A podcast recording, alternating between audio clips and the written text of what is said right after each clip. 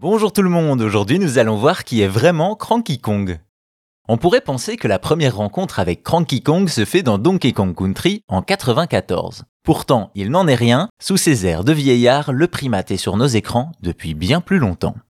Vous le savez, Cranky Kong, comme ses semblables, est un des gorilles de Nintendo. Particulièrement âgé, cela se voit par ses cheveux et surtout sa longue barbe blanche ainsi que sa canne qui l'aide à marcher.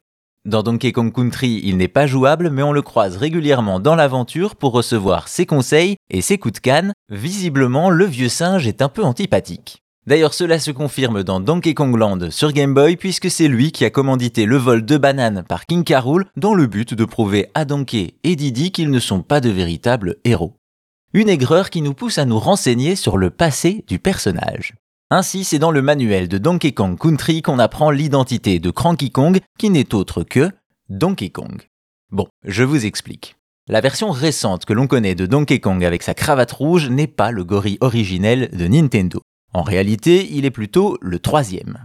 Son père n'est autre que Donkey Kong Jr. que l'on découvre en 82 dans le jeu éponyme. Dans celui-ci, le joueur incarne le gorille et doit libérer son père, Donkey Kong, capturé par Mario. Vous l'aurez compris, le père en question, c'est Cranky Kong, qui n'est autre que le tout premier Donkey Kong sorti en 81 sur arcade.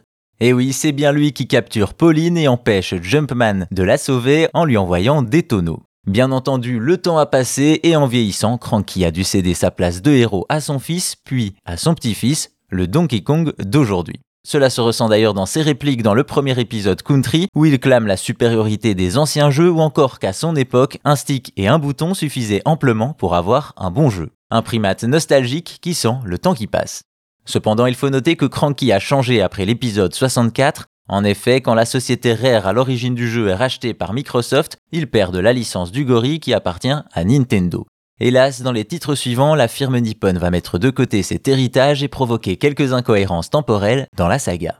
Quoi qu'il en soit, cela n'empêche pas la série des Donkey Kong de dessiner l'arbre généalogique de la famille de primates. En haut de celui-ci, on retrouve donc Cranky Kong, le tout premier Donkey Kong de l'histoire, une figure emblématique du jeu vidéo.